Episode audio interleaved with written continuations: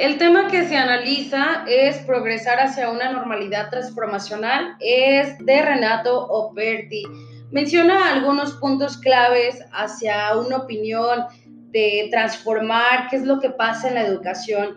Eh, la primera cuestión que él menciona es que la preocupación da hacia algunos colegas donde mencionan las necesidades o lo que llevan en su región en aspectos de educación.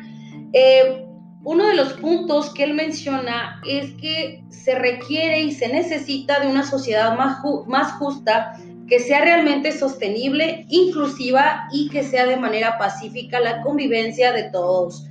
Eh, otra cosa que también menciona que a partir del COVID-19 que se vive a nivel mundial, pues esta nos hace eh, recrearnos, eh, recrearnos no solamente como sociedad, sino como ciudadanos y concientizar lo que nos pasa como sociedad. Eh, otra de las cosas que menciona es los obstáculos o las barreras que tenemos a un prospecto de que se puedan eliminar, de que ya no puedan existir,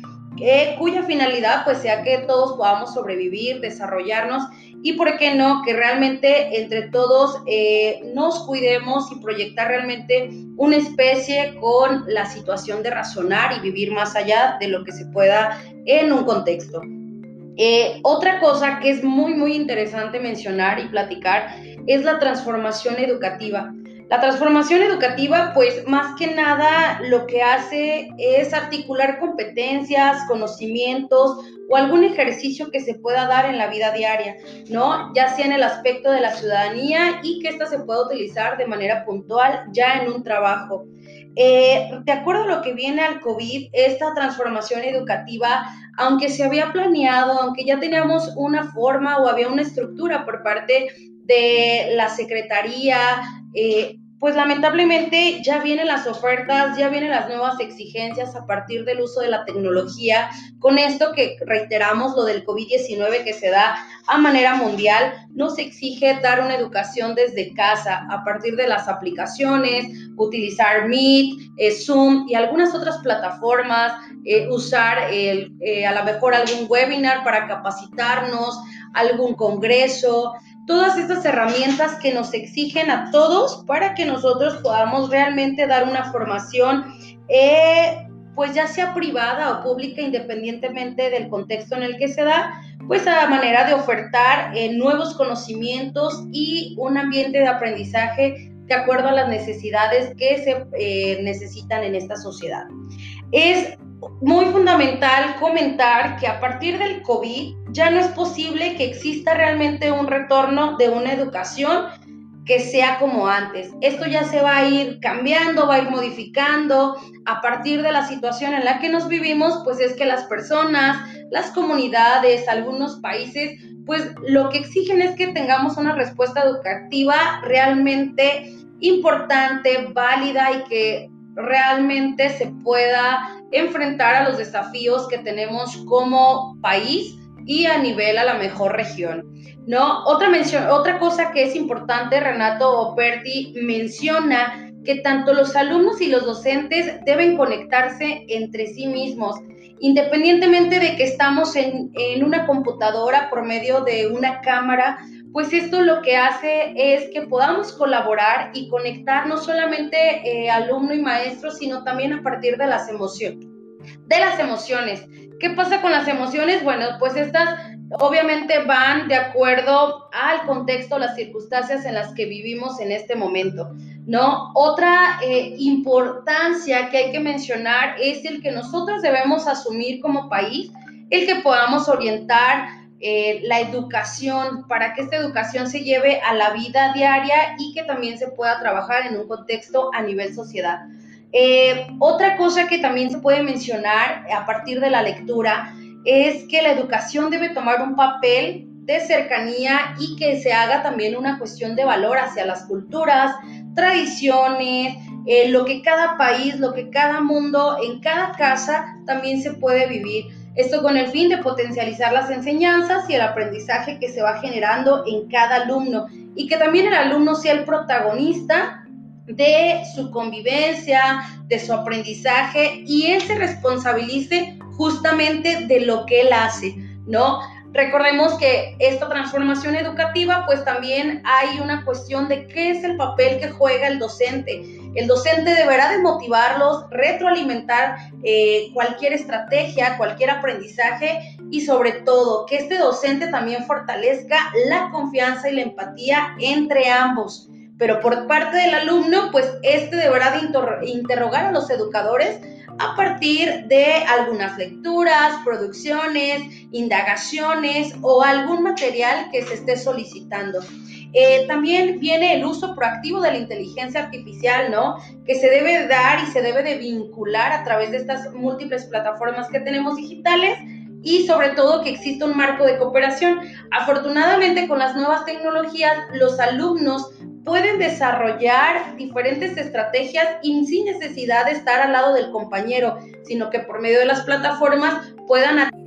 conocimiento, puedan valorar o sobre todo que al mismo tiempo puedan transmitir un mensaje, puedan hacer la construcción de cualquier evidencia, ¿no? El punto dos que menciona el autor es sobre las ideas que refuerzan o soportan esta transformación de la cual estamos hablando, pues donde existen cuatro ideas o cuatro eh, puntos claves. El primero es la visión integral, esta que se da por el sentido de la justicia social que se pretende que hagan los alumnos y también todos los ciudadanos sobre un enfoque humanista que sea totalmente universal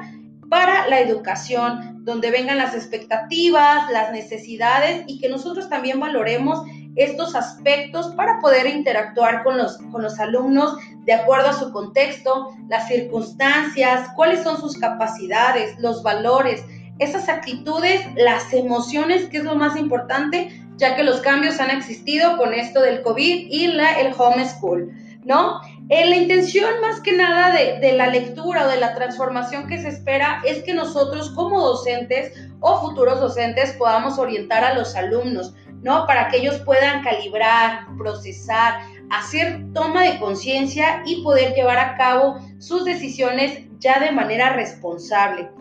¿no? Recordemos que decimos que los valores se enseñan en casa, ¿no? Los valores personales, sin embargo, los valores sociales son los que se implementan o se dan a conocer dentro de una institución, ¿no? Una de las cosas que también debemos valorar hoy en día es la diversidad la diversidad de creencias, la diversidad de prácticas, la diversidad de cuestiones de necesidades, ¿no? A lo mejor una necesidad especial, tenemos que incluir a estos chicos para que puedan tener una enseñanza de calidad y realmente se lleve a una educación de, eh, pues, que se lleve a la vida diaria. Eh, también una cosa que propone el autor es abrir el debate, ¿no? Tener algunos espacios donde tanto compañeros, docentes como alumnos puedan expresar sus ideas hacia una educación liberal, que puedan hacer un pensamiento crítico y que realmente también se escuche la voz de los alumnos.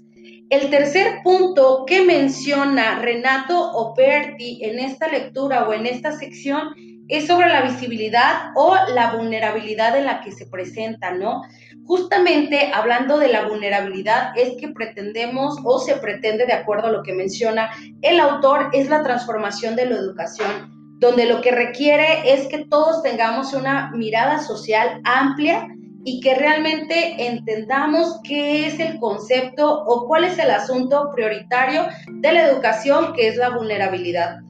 Eh, el desarrollo de algunos proyectos que se han dado, centrándose obviamente, eh, como bien lo mencionamos, en el aspecto de la inclusión, ¿no? Del progreso social. Recordemos que hoy en día existen muchos alumnos que no tienen el acceso a una computadora, que no tienen el acceso al Internet, el uso de alguna tableta, el celular, y bueno, pues ya de aquí vendrían los aspectos que tendríamos que tomar en cuenta o a considerar sobre la educación que estamos viviendo en este momento.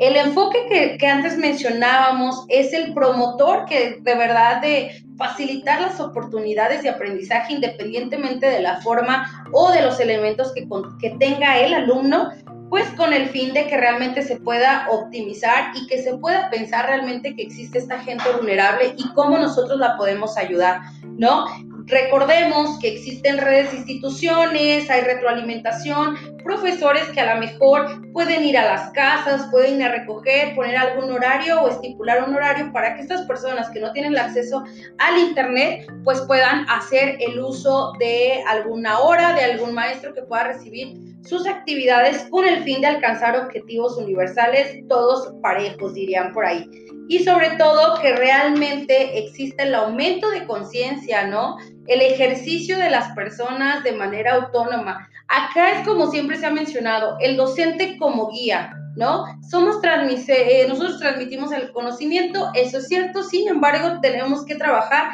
en ser solamente guías para ellos. Y finalmente hay dos puntos. El primero, sobre la transformación imaginarios, sobre hay una discusión donde qué es lo más justo, cuáles son los, los estilos de vida justo que se deben de llevar hacia una cuestión de, de ser inclusivos y sobre todo que esta inclusión sea sustentable, nada más no solo de un día, sino que esto lleve a una profunda revisión de organizar, secuenciar conocimientos y que estos conocimientos vayan de acuerdo a las competencias que se necesitan, ¿no? Y como futuros pedagogos, pues que el docente también entre a, a jugar con varias estrategias en los diferentes niveles educativos en los que se desenvuelva o quiera desarrollarlos. El punto último es sobre los contenidos y la transformación. Aquí lo que mencionan es que existen los desafíos a partir del sistema educativo, en donde representan o lo que se entiende es que se, debe de, de transformar para entender las nuevas generaciones. Cada año, cada ciclo, cada aula es totalmente diferente y de acuerdo a lo que exige la sociedad son las estrategias o las técnicas de enseñanza que se deben de llevar a cabo. Eso es algo que todas las veces se menciona en el campo educativo. Ahora, eh, cuando hablamos de diversidad de estrategias, es realmente dar un alcance hacia los estudiantes donde a ellos les parezca óptimo, les interese la tecnología, las plataformas, que no siempre lleguemos a la misma, sino que existe esta diversidad de estrategias con el fin de innovar y realmente eh, atraer al alumno hacia eh, una cuestión de motivación. El adquirir la, mayor, la mayoría de la autonomía, como bien lo mencionábamos hace un momento, pues el pensamiento, la acción y que realmente este tenga la oportunidad y que se siente escuchado por toda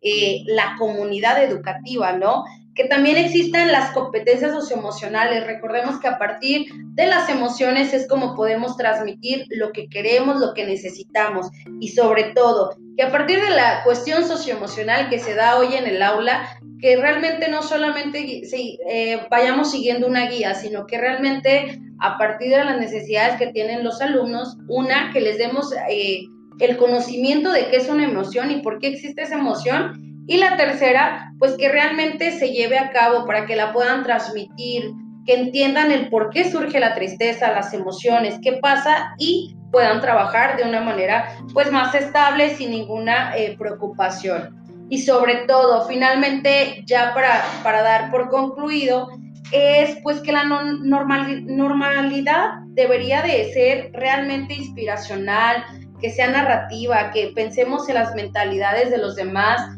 y que podamos construir realmente prácticas eh, innovadoras en el centro de educación y también en nuestra aula. Y que recordemos que este es un desafío que tenemos no solamente la escuela, los alumnos y los maestros, sino que también se pueda manejar a los padres de familia dentro de este desafío para la construcción de, cosas mejores y que a nivel país podamos tener un desarrollo pues de manera sustentable y que sea cada vez más liberador, ¿no? y que vaya construyendo especialistas y gente que sea capaz de desarrollar estas potencialidades en su vida diaria.